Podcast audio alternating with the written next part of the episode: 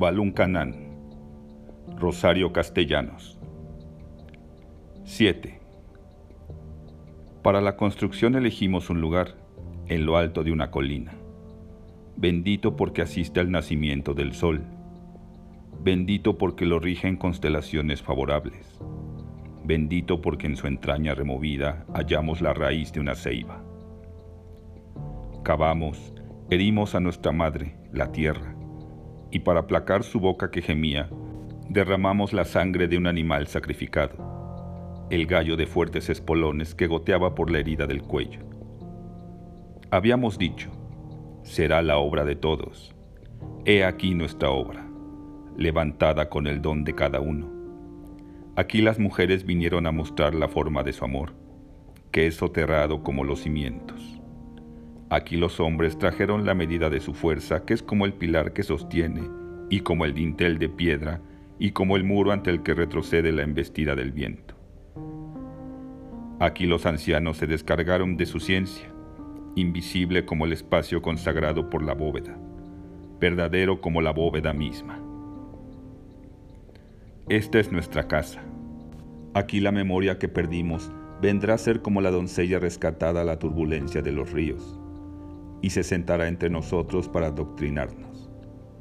Y la escucharemos con reverencia, y nuestros rostros resplandecerán como cuando da en ellos el alba. De esta manera Felipe escribió, para los que vendrían, la construcción de la escuela. 8. El día de Nuestra Señora de la Salud amaneció nublado.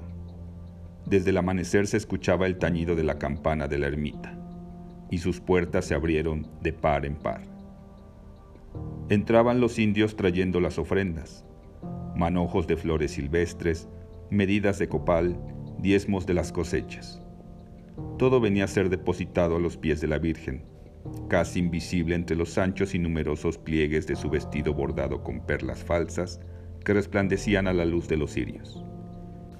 El ir y venir de los pies descalzos marchitaban la juncia esparcida en el suelo, y cuyo aroma, cada vez más débil, ascendía confundido con el sudor de la multitud, con el agrio olor a leche de los recién nacidos y las emanaciones del aguardiente que se pegaba a los objetos, a las personas, al aire mismo.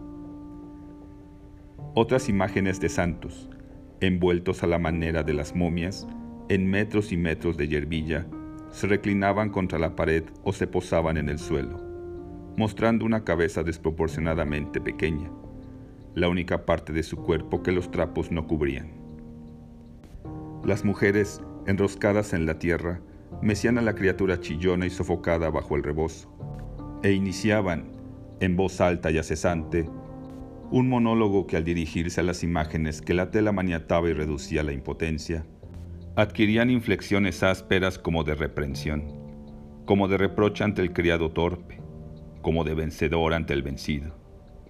Y luego las mujeres volvían el rostro humilde ante el nicho que aprisionaba la belleza de Nuestra Señora de la Salud. Las suplicantes desnudaban su miseria, sus sufrimientos, ante aquellos ojos esmaltados, inmóviles. Y su voz era entonces la del perro apaleado, la de la red separada brutalmente de su cría. A gritos solicitaban ayuda. En su dialecto, frecuentemente entreverado de palabras españolas, se quejaban del hambre, de la enfermedad, de las acechanzas armadas por los brujos, hasta que poco a poco la voz iba saliendo vencida por la fatiga. Iba disminuyendo hasta convertirse en un murmullo ronco de agua que se abre paso entre las piedras. Y si hubiera creído que eran sollozos los espasmos repentinos que sacudían el pecho de aquellas mujeres, si sus pupilas, tercamente fijas en el altar, no estuvieran veladas por una seca opacidad mineral. Los hombres entraban tambaleándose en la ermita y se arrodillaban al lado de sus mujeres. Con los brazos extendidos en cruz, conservaban un equilibrio que su embriaguez hacía casi imposible, y balbucean una oración confusa de lengua hinchada y palabras enemistadas entre sí. Lloraban estrepitosamente golpeándose la cabeza con los puños y después, agotados, vacíos como si se hubieran ido en una hemorragia, se derrumbaban en la inconsciencia, roncando, proferían amenazas entre sueños. Entonces las mujeres se inclinaban hasta ellos y, con la punta del rebozo, limpiaban el sudor que empapaba las sienes de los hombres y el viscoso hilillo de baba que escurría de las comisuras de su boca. Permanecían quietas horas y horas, mirándolos dormir. No había testigo para estas ceremonias hechas a espaldas de la gente de la Casa Grande. Los patrones se hacían los desentendidos para no autorizar con su presencia un culto que el señor cura había condenado como idolátrico. Durante muchos años, estos desahogos de los indios estuvieron prohibidos. Pero ahora que las relaciones entre César y los partidarios de Felipe eran tan hostiles, César no quiso empeorarlas imponiendo su voluntad en un asunto que, en lo íntimo, le era indiferente y que para los indios significaba la práctica de una costumbre inmemorial. Pero en la noche, que era cuando César asistía al rezo del último día de la novena, acompañado de toda la familia, ya no debería haber ni una huella de los acontecimientos diurnos. Las imágenes envueltas en yerbilla serían guardadas de nuevo en el lugar oculto que era su morada durante todo el año. La juncia pisoteada se renovaría por cargas de juncia fresca, y los cirios consumidos serían reemplazados por otros cirios de llama nueva, de pabilo intacto. Pero ahora, en el recinto de la ermita, los indios, momentáneamente libres de la tutela del amo, alzaban su oración bárbara, cumplían un rito ingenuo, mermada herencia de la paganía. Torpe gesto de alianza, de súplica, petición de tregua hecha por la criatura atemorizada ante la potencia invisible que lo envuelve todo como una red. Zoraida se paseaba, impaciente, por el corredor de la casa grande. De pronto se detuvo encarándose con César. ¿Esos indios van a estar aullando como batses todo el santo día? César tardó, deliberadamente, unos minutos antes de desviar los ojos de la página del periódico que estaba leyendo por enésima vez. Respondió, es la costumbre. No, ¿ya no te acuerdas? Los otros años se iban al monte, donde no los oyéramos, lejos, pero ahora ya no nos respetan, y tú tan tranquilo. Conozco el cebo de mi ganado, Zoraida. No se atreverían a hacer esto si Felipe no estuviera solviantándolos. César suspiró como quien se resigna y dobló el periódico. El tono de Zoraida exigía más atención que la vaga y marginal que estaba concediéndole. Como para explicarle a un niño y a un niño tonto, César contestó, No podemos hacer nada. Estas cosas son, ¿cómo diré?, detalles. Te molestan, pero si los acusas ante la autoridad no encontrarían delito.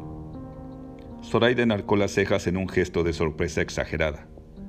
Ah, ¿habías pensado recurrir a la autoridad? Y luego sarcástica. Es la primera vez. Antes arreglabas tus asuntos tú solo. César azotó el periódico contra el suelo, irritado. Tú lo has dicho, antes, pero ¿No estás viendo cómo ha cambiado la situación? Si los indios se atreven a provocarnos es porque están dispuestos a todo. Quieren un pretexto para echársenos encima, y yo no se los voy a dar. Zoraida sonrió desdeñosamente. La intención de esta sonrisa no pasó inadvertida para César. No me importa lo que opines. Yo sé lo que debo hacer, y deja ya de moverte que me pones nervioso. Zoraida se detuvo, roja de humillación. César nunca se había permitido hablarle así, y menos delante de los extraños. Su orgullo quería protestar, reivindicarse, pero ya no se sentía segura de su poder delante de este hombre, y el miedo a ponerse en ridículo la enmudeció. Matilde había asistido, con una creciente incomodidad, a la escena entre sus primos.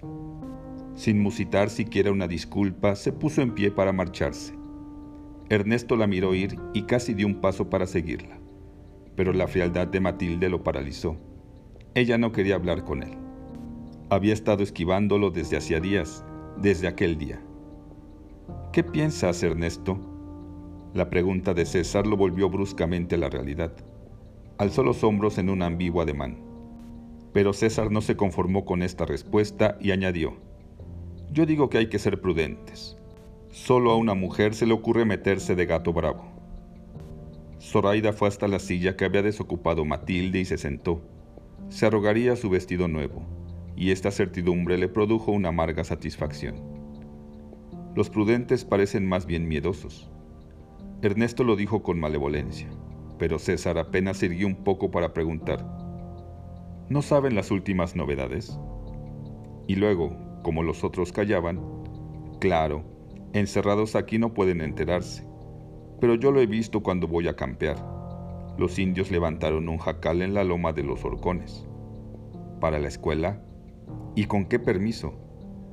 Eran Ernesto y Zoraida arrebatándose el turno para hablar.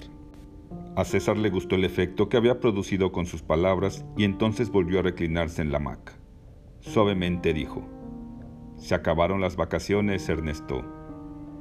Pero yo le advertí desde Comitán, Comitán, ¿quieres regresar? Salir de aquí, eso era lo que deseaba Ernesto, pero no quería responder para que se burlaran de su ansia de fuga, de su cobardía. Puedes regresar si quieres, lo harás habiéndote valido de la ocasión. Y dime, ¿lo que te estoy pidiendo es un sacrificio? Además de que no olvidaré tu recompensa. Palabra de Argüello. César le había hablado con un tono de voz casi afectuoso, pero ya no volvería a dejarse engañar. Declaró, contento de poder mostrar en alguna forma su generosidad y su desdén. Si me quedo no es por la recompensa, sino porque yo sí tengo palabra. Y se alejó de allí pisando con fuerza, lamentando que Matilde no hubiera visto lo valiente de su actitud. A César no le quedó más que el comentario mordaz. Pobre neurasténico. Zoraida no quiso asentir, no quiso solidarizarse con su marido. Se mantuvo seria, distante. César recogió el periódico que había dejado caer al suelo y reanudó la lectura.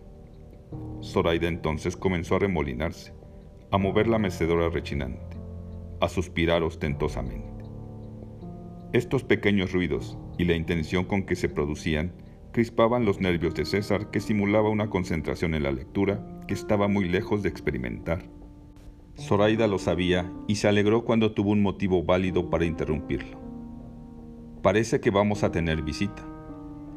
César volvió su rostro hacia el camino. Un jinete avanzaba con rapidez, desapareciendo y volviendo a aparecer según iban las subidas y bajadas del lomerío. Sin desmontar abrió el portón de la majada y desde lejos saludó. Buenos días, señores. César y Zoraida se pusieron de pie para recibirlo. Adelante. Está usted en su casa. ¿Quiere desencillar mi bestia? ¿Dónde está la caballeriza? No faltaba más que se molestara. De eso se encargará el querem. Querem, ¡Querem! El grito de César se extinguió sin que nadie respondiera al llamado. Zoraida batió los párpados para ocultar su vergüenza. Pero César salió del paso afectando buen humor y deshaciéndose en explicaciones. Como ahora es día de fiesta, me olvidaba que los semaneros están libres. Puede usted amarrar su caballo en aquel tronco, y la montura queda bien aquí, sobre el barrandal. El recién venido subió los escalones, Estrechó la mano de César y saludó a Zoraida con un leve movimiento de cabeza. ¿No habrá un refresco que podamos ofrecer al señor Zoraida? Un vaso de... ¿De qué prefiere usted? Ya sabe de lo que se dispone en los ranchos. Quería humillarla también delante de este hombre, haciéndola ir a la cocina a preparar el refresco, porque de sobra sabía que las criadas estaban en la fiesta. Zoraida apretó los labios, resentida y, sin embargo, dispuesta a obedecer pero el recién venido salvó la situación al rehusar. Muchas gracias, acabo de pasar por el arroyo y bebí mi pozol. Zoraida, en una confusión de simpatía por el desconocido, le ofreció la mecedora en que había estado sentada, pero el huésped tampoco quiso aceptar. Apoyado en el barandal, con las manos metidas en las bolsas del pantalón, preguntó, ¿No me reconoce usted, don César? César lo miró atentamente. Aquel rostro moreno, aquellas cejas pobladas no le despertaban ningún recuerdo. Soy Gonzalo Utrilla, el hijo de la difunta Gregoria. ¿Tú? Pero ¿cómo no me lo habías dicho? Mira, Zoraida, es mi ahijado. Gonzalo midió a César con una mirada irónica.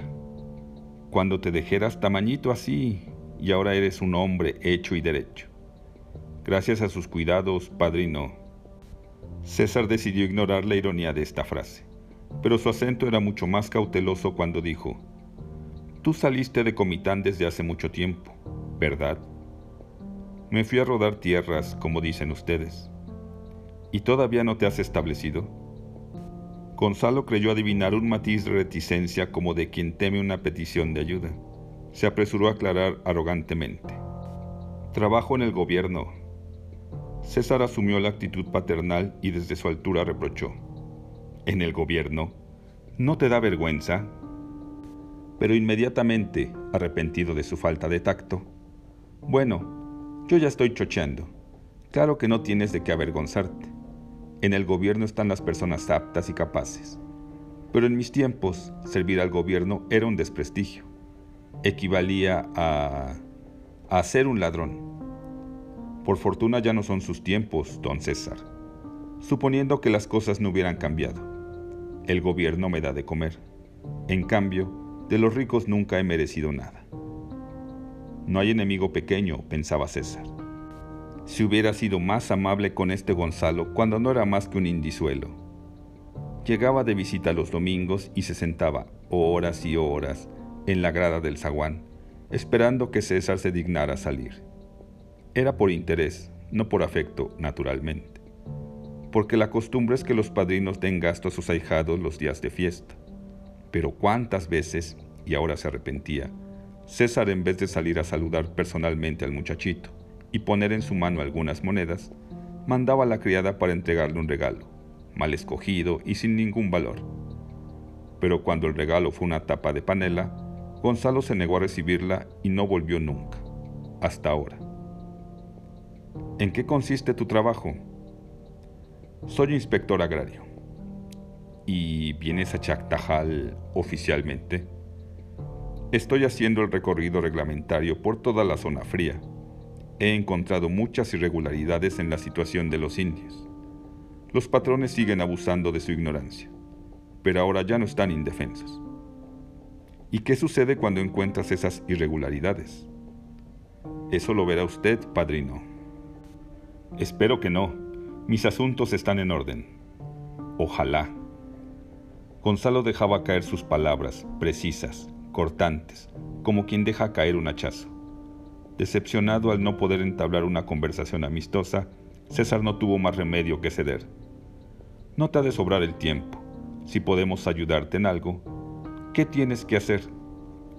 Hablar con los indios. Tuviste suerte de llegar hoy. Los vas a encontrar a todos reunidos en la ermita. Como te decía, a propósito del Kerem, hoy es día de fiesta. Día de la Santa Patrona de Chactajal. Realmente tuviste suerte. No fue suerte, don César, fue cálculo. Gonzalo comenzó a bajar los escalones. César lo alcanzó para preguntar, ¿te quedarás a comer con nosotros? No, sigo hasta Palomaría. Y como César insistiera en caminar a su lado, le dijo casi perentoriamente, le agradeceré que no me acompañe, padrino. Quiero hablar a los indios con entera libertad. César permaneció con la espalda vuelta a la casa grande hasta que la figura de Gonzalo desapareció confundida entre la gran multitud de indios que rodeaban la ermita.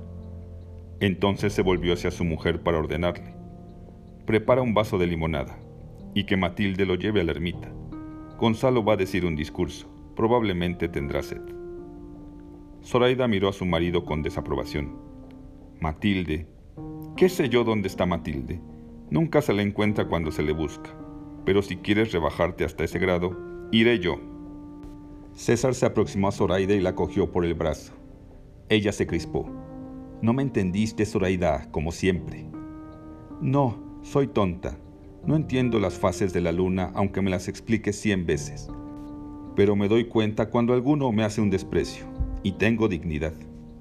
No se trata aquí de dignidad ni de rendirnos a un tal por cual como Gonzalo. Si yo quería mandar a Matilde, era para que se enterara de lo que va a hablar con los indios. Hay que cuidarse de él. Es un hombre peligroso. El llanto, los lamentos de los indios habían cesado. A veces llegaba hasta la casa grande el chillido de una criatura impaciente, la explosión repentina de un petardo. Zoraida se retiró de su marido. Gonzalo está hablando con ellos ahora, ¿oyes? No se distinguen las palabras. Al ir subiendo los escalones, Zoraida observó con disgusto. A buena hora se despeja el cielo. ¡Cállate! Porque un rumor retumbaba entre las paredes de la ermita. Gritos desordenados, exclamaciones ebrias, el torpe movimiento de la multitud. Y de pronto, desprendiéndose de ella y corriendo por la majada, Matilde con la cabeza descubierta y las manos vacías, como una loca. Zoraida se precipitó a recibirla, pero Matilde la apartó sin consideración y no se detuvo sino frente a César. Allí habló. El aliento le faltaba. Partía en dos sus frases. Les dijo, les dijo que ya no tenían patrón, que ellos eran los dueños del rancho, que no estaban obligados a trabajar para nadie, y les hizo una seña, levantando el puño cerrado. Fue entonces cuando los indios empezaron a gritar, ¿verdad? Y Felipe estaba allí, afirmó Zoraida. Matilde hizo un signo negativo. Llegó al oír la gritería. No le gusta entrar a la ermita, pero atravesó entre todos y se acercó al hombre ese que vino. Mi querido hijado, Gonzalo Utrilla. Y le dio la mano y le empezó a decir que habían construido la escuela y que tú trajiste a un maestro de Comitán y que si podían pedir que empezaran las clases. El hombre les dijo que sí y entonces quisieron salir todos en montón y venir a la casa grande para hablar contigo.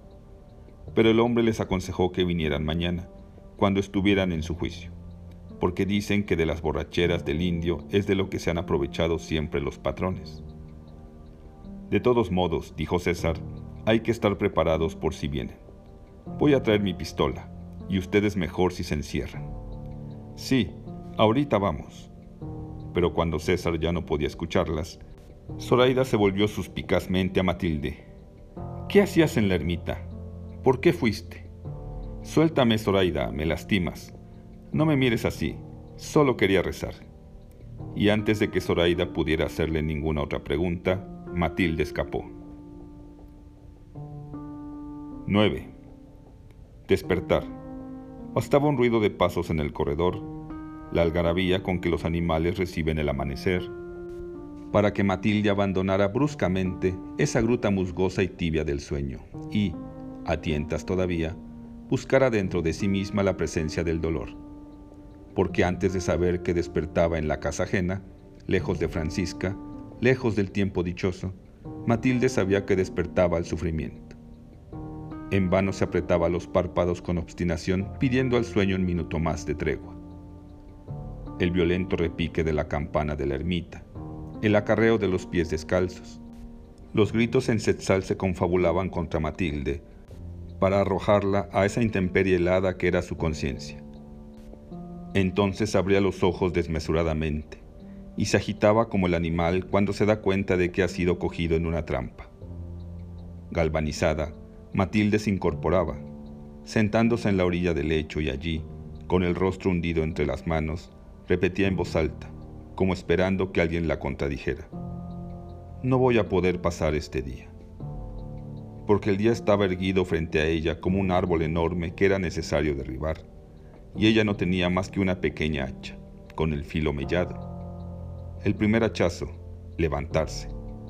Algo que no era ella, que no era su voluntad, porque su voluntad no deseaba más que morir, la ponía de pie. Como sonámbula, Matilde daba un paso, otro, a través de la habitación, vistiéndose, peinándose, y después abrir la puerta, decir buenos días, sonreír con una sonrisa más triste que las lágrimas. Matilde descendió lentamente los escalones del corredor.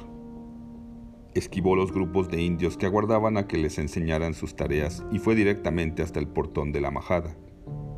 Varias veredas se le ofrecieron, la que lleva al río, la que va al trapiche y la más larga, la vereda que conduce a Palomaría. Pero Matilde echó a andar, desdeñándolas todas, entre el zacatón alto. Avanzaba apartando las varas con las dos manos, como nadando. El rocío le salpicaba las mejillas y las zarzas se prendían a su ropa. El sol subía lentamente en el cielo. Matilde respiraba con dificultad, con fatiga. Se sentía mal había dejado atrás el sacatón del potrero y ahora caminaba en el llano de las hierbas apegadas a la tierra roja y seca. Matilde buscó con la vista la sombra de un árbol, el único en aquel alrededor, y allí dejó caer todo su peso, con los brazos en cruz, con las manos distendidas y preguntándose, ¿hasta cuándo? ¿Hasta cuándo?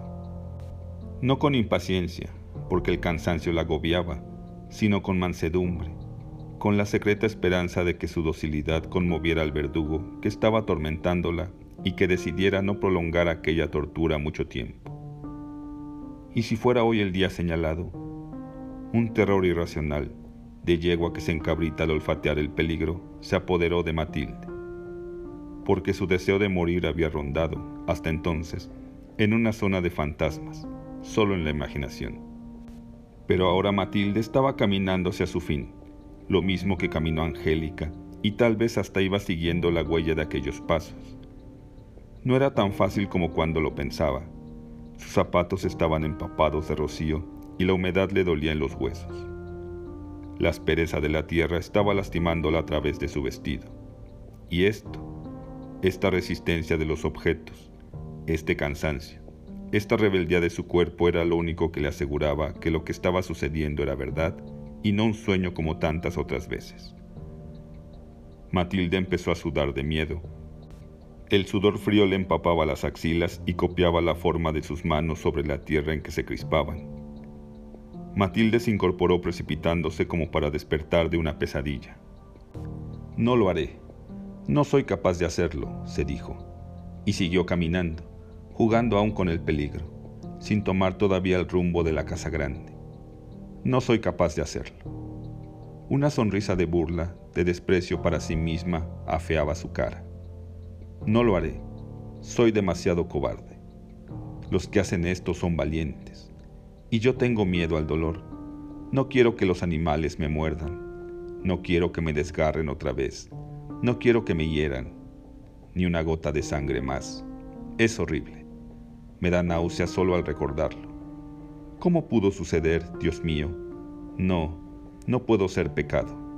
Pecado cuando se goza, pero así, en el asco, en la vergüenza, en el dolor. Ya. Dije que nunca volvería a pensar en lo que pasó. Ya no tiene remedio. Quiero morir. Esto es verdad. Pero, ¿cómo? No hay una manera de ir quedándose dormida cada vez más, cada vez más profundamente, hasta que ya no se pueda despertar. Pero en el botiquín no hay pastillas suficientes. Y yo no me puedo arriesgar a quedar viva, a que me hagan curaciones horribles y dolorosas. No quiero que se rían de mí, que me señalen con el dedo. Se quiso matar, como las que se meten al convento y no aguantan y vuelven a salir. El llano por el que vagabundeaba Matilde se había ido cerrando paulatinamente en tupidas manchas de árboles hasta que el espacio entre una mancha y otra acabó por desaparecer, y el bosque comenzó a subir por las estribaciones de la montaña. ¿Y si yo no volviera? dijo Matilde, como retando al miedo que la iba a sofrenar allí mismo, que iba a empujarla para que corriera despavorida de regreso a la casa. Pero el miedo no despertó y Matilde siguió andando, porque sabía que su amenaza era una mentira que había hablado de una historia muy remota que le sucedió alguna vez a alguien. Y Angélica estaría desesperada como ella, o se perdió sin querer. Matilde repasó mentalmente su itinerario. Sí, podría regresar. Si yo no volviera me moriría de... ¿De qué se mueren los que se pierden en el monte? De hambre, de frío, de miedo se los comen los animales, las hormigas. Matilde rió a carcajadas con las dos manos apretándose el vientre para que la risa no le hiciera tanto daño. ¿Qué cara pondría Ernesto? Una cara larga como las calderas de la cocina, desencajada, contraída. La cara de Matilde se puso seria, con un perfil agudo y rapaz de gavilán, y se lanzó hacia esta idea para picotear ávidamente como el gavilán cuando vislumbra desde lejos su presa. Ernesto sufriría, pagaría lo que le había hecho sufrir. Aquí se detuvo largo rato con delicia, saboreando esta consideración, y la abandonó con disgusto quedando más necesitada, más vacía que antes. Porque era cobarde y nunca sería capaz de herir a Ernesto así, en mitad del corazón, con una herida definitiva, brutal. Seguiría atormentándolo con pequeños alfilerazos, esquivar su presencia, negarse a hablar con él. Pero, ¿cuánto podía durar esta situación? Ernesto se acostumbraría pronto al desvío de Matilde, dejaría de buscarla. Después de todo, ¿qué había habido entre ellos? Se amaron como dos bestias, silenciosos, sin juramento. Él tenía que despreciarla por lo que pasó. Ya no podía encontrar respeto para ella. Matilde se lo había dado todo. Pero eso un hombre no lo agradece nunca. Eso se paga profiriendo un insulto. Las cualquiera retienen a los hombres solo mientras son jóvenes, y Matilde ya no lo era. Otras mujeres esperaban su turno y serían menos torpes de lo que ella fue. La angustia le cayó encima como una losa, aplastándola, y Matilde gritó alarmando a los pájaros que dormían entre las ramas, despertando ecos múltiples y confusos.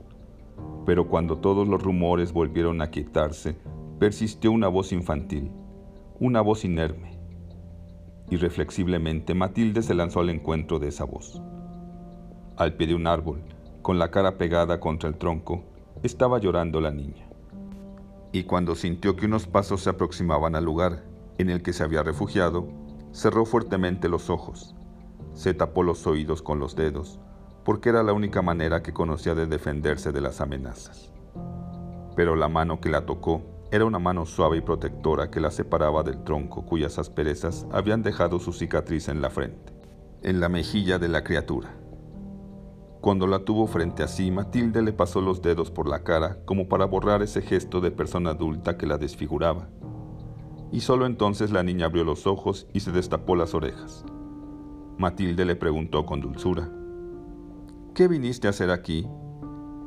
La voz de la niña, quebrada en sollozos, dijo, Quiero irme a Comitán, quiero irme con mi nana. Entonces Matilde la apretó contra su regazo y comenzó a besarla frenéticamente y a llorar, también de gratitud, porque ahora sí tenía un motivo para regresar a la casa, sin que su conciencia la acusara de cobarde. Cuando llegaron, la niña iba dormida. Matilde la depositó sobre su cama y fue al comedor donde la familia ya había comenzado a desayunar. Zoraida miró con extrañeza la palidez de Matilde, el desorden de su pelo y de sus ropas pero no dijo nada para no interrumpir el interrogatorio de César. ¿Qué tal te va en la escuela, Ernesto? Bien. El tono de la respuesta era cortante y Ernesto lo escogió deliberadamente para cerrar la puerta a otra pregunta, a ningún comentario.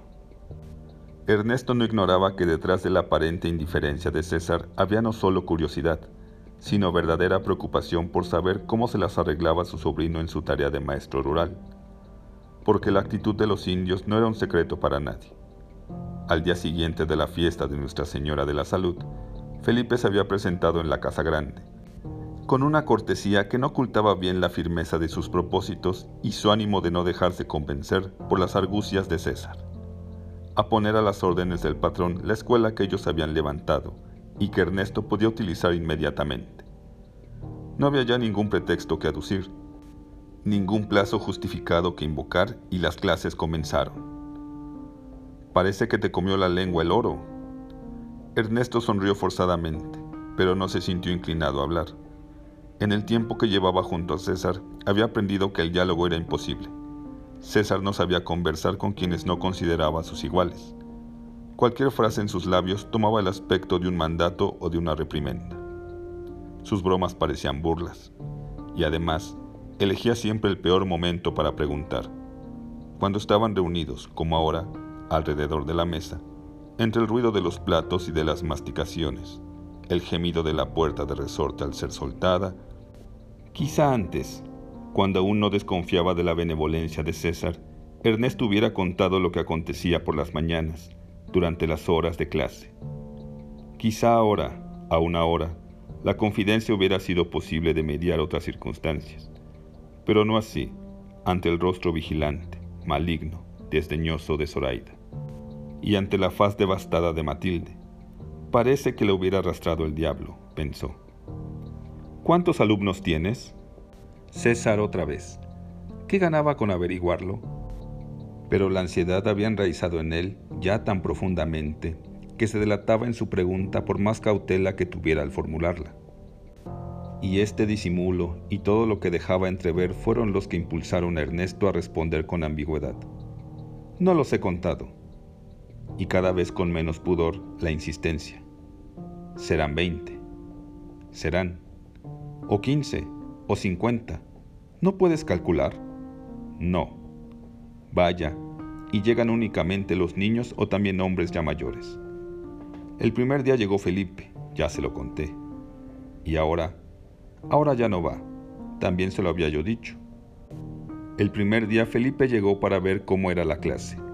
Se sentó en el suelo, con los niños que olían a brillantina barata y relumbraban de limpieza. Ernesto tragó saliva nerviosamente.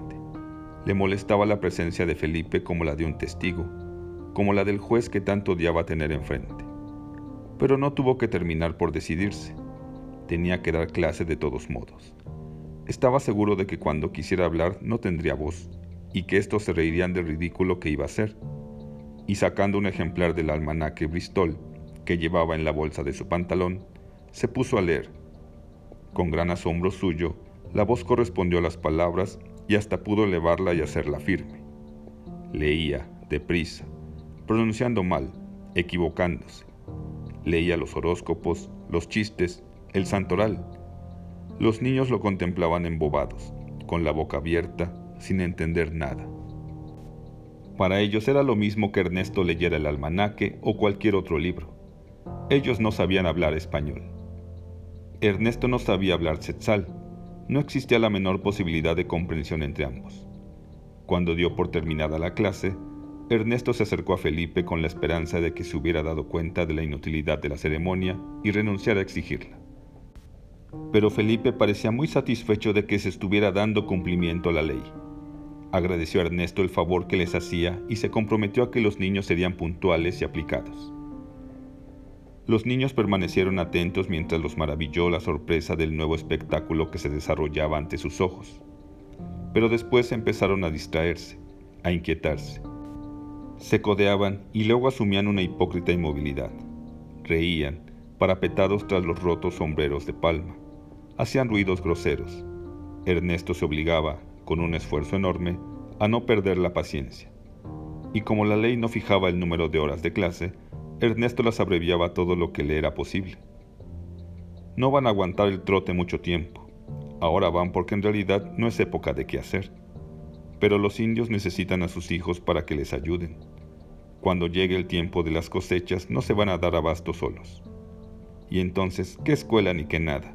Lo primero es lo primero. Yo que usted no me hace ilusiones, tío. Parecen muy decididos. Es pura llamarada de doblador. Están como criaturas con un juguete nuevo. Pero pasada la embelequería, ni quien se vuelva a acordar. Yo sé lo que te digo. Los conozco. Ojalá no se equivoque usted, porque yo ya estoy hasta la coronilla de esta farsa. Ten calma, Ernesto, ya pasará el mal paso y recuerda que yo no soy de los que se dan por bien servidos. Espera, espera el premio, pensó irónicamente Zoraida. Sacrifícate por él si todavía crees que vale la pena. Todavía no has acabado de entender que los argüellos ya no son los de antes. Daba orgullo servirles cuando tenían poder, cuando tenían voz. Pero ahora andan sobre la punta de los pies, aconsejando prudencia, escatimando el dinero, nos arrimamos a un mal árbol, Ernesto, a un árbol que no da sombra. 10. A mediodía comenzaban los preparativos para el baño. El semanero ensillaba las bestias, una mula vieja, jubilada ya de los grandes y pesados quehaceres. Dos burros diminutos y mansos servían para transportar diariamente de la casa grande al río a Zoraida, a Mario y a la niña. El querem iba adelante jalando el cabestro que apersogaba a los animales, y una india cargaba sobre su cabeza la canasta con las toallas y los jabones. Matilde iba rezagada, siguiendo al grupo. Se defendía de la fuerza del sol con un sombrero de alas anchas y redondas. Atravesaron lentamente en medio del caserío sin que los acompañara una palabra de benevolencia, un saludo. Las indias desviaban los ojos haciéndose las desentendidas para no mirarlos pasar. Escogían una de las veredas. La mula tropezaba, doblaba las patas en el encuentro con cada piedra y recuperaba penosamente el equilibrio.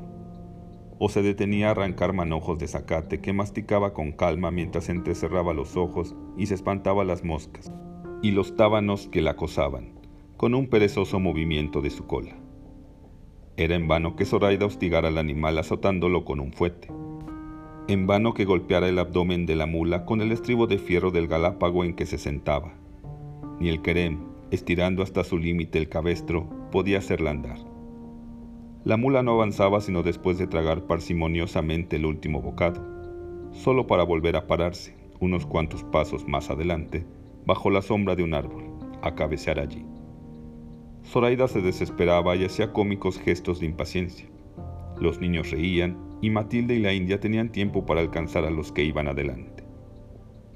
A la tierra roja de la vereda empezaba a mezclarse una arena parda, suelta y húmeda que formaban manchones dispersos. Entre el follaje, ya más tupido de los árboles, aturdía un escándalo de chachalacas que se comunicaban a gritos la novedad de una presencia extraña. Y en la bajarada de aire caliente se desenvainaba una ráfaga repentina, fresca y olorosa. Desmontaron junto a una roca de la playa. El querem ató las bestias a un tronco y se alejó, silbando suavemente para no presenciar el baño de las mujeres. Y ellas fueron, llevando de la mano a los niños, hasta un toldo de ramas. La india sacó del cesto los camisones, desteñidos por el uso, los estropajos enmarañados, la raíz de la mole para lavarse el pelo. Zoraida y la niña caminaron, ya descalzas, sobre la arena vidriosa y chisporroteadora. La tela rígida del camisón iba dejando una huella informe, serpenteante detrás de ellas. ¿Y tú, Matilde? Matilde se arrebujó en una toalla, como con escalofrío, diciendo, Estoy indispuesta. Si me baño se me va a cortar la sangre. El pie de la niña quebró la superficie del agua y se retiró vivamente como si se hubiera quemado. Está fría. Era necesario decidirse de golpe, cerrar los ojos, aguantar la respiración y hundirse en aquella realidad hostil. Zoraida abració a ciegas, sacudiendo vigorosamente su pelo, a un lado y otro, parpadeando para deshacer las gotas que le escurrían sobre los ojos. Cuando los abrió bien, midió la distancia que la separaba de la orilla y, contrariando la dirección de su esfuerzo, volvió a ella. Ahí estaba la niña salpicada de espuma, tiritando. Ven, la animó Zoraida. Pero la niña movía la cabeza, negándose, y Zoraida tuvo que salir a la playa. El camisón se le había untado al cuerpo dibujando todas las líneas de una obesidad naciente, y el agua pesaba y escurría en los bordes de la tela. Condujo a la niña al río y, con el fin de darle confianza, fue tanteando la hondura que pisaba y la sostenía a flote cuando un desnivel demasiado brusco del terreno abría, bajo los pies de la criatura, un pequeño abismo. ¿Quieres nadar? La niña sintió castañando los dientes de frío. Entonces Matilde se aproximó hasta donde el agua amenazaba mojar sus zapatos y desde allí estiró los brazos para entregar el par de tecomates. Cuando la niña los tuvo atados a la espalda, sostenida más que por ellos por la certeza de que no se hundiría, nadó, bajo la vigilancia de su madre, iba y venía sin salir de los límites de esta poza donde el agua se remansaba mientras la corriente seguía, más allá, atropellándose, bramando.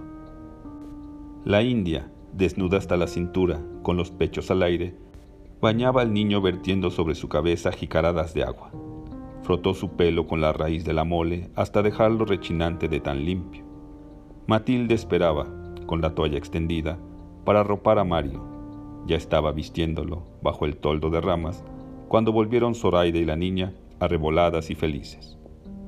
Los camisones húmedos quedaron en el suelo, enrollados como dos gruesas culebras rojas.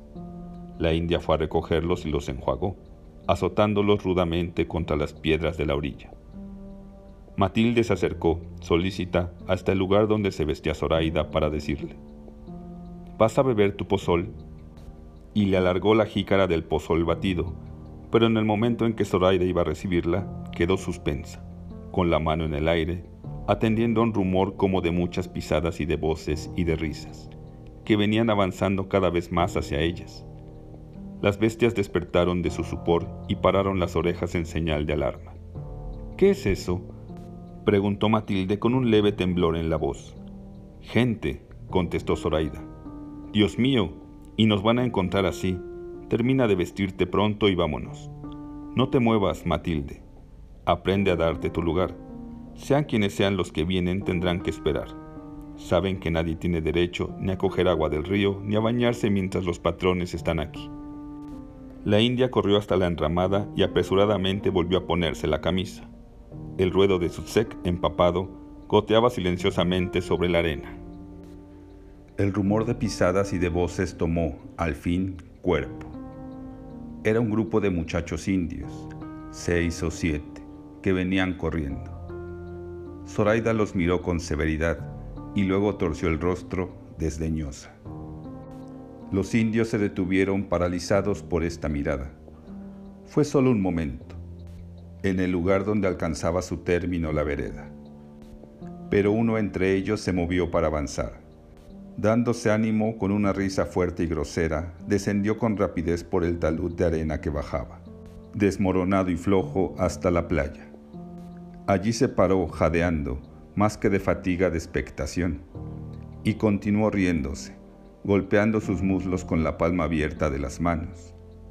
Los otros llevaban sus ojos alternativamente de la figura de su compañero a la de Zoraida, y con cautela fueron adelantándose reuniéndose con el que había llegado primero y que se desabotonaba ya la camisa con diez dedos torpes y temblorosos. Vámonos, Zoraida, suplicó Matilde. Pero Zoraida no dio muestras de haberla escuchado. Con las pupilas dolorosamente dilatadas contemplaba cómo los indios, uno por uno, iban despojándose de la camisa, de los caites, con el pantalón de manta bien ceñido, se movieron hasta el agua y se sumergieron en ella, sin ruido, como si volvieran a su elemento propio. Van a ensuciar nuestra poza, dijo Zoraida con un acento soñador y remoto. Los jóvenes de torso lustroso, como de cobre pacientemente abrillantado, nadaban. Se zambullían con agilidad, se deslizaban a favor de la corriente. Volvían al punto del que partieron, todo con un silencio, con una facilidad de pez. ¿Viste? La poza está ya turbia. El Keren avisado por la India había vuelto y estaba desatando las bestias. Vámonos, Zoraida. Matilde tuvo que repetir la súplica. Tuvo que sacudir delicadamente a su prima como para volverla en sí. Pero cuando Zoraida estuvo frente a la mula, se negó a montar en ella. Prefiero ir a pie, subieron lentamente por el talud de arena. A cada descanso que la fatiga les exigía, Zoraida volvía el rostro y se quedaba viendo largamente el río.